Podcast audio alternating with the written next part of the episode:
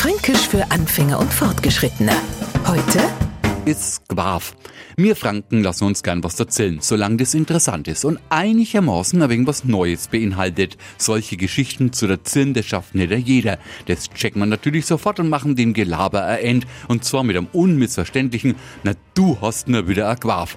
Als Fernsehprogramm wird oft einmal so kommentiert. Vor allem, wenn Politiker wieder mal mahnen, besonders wichtig zu sein und lang und breit über euch was plaudern.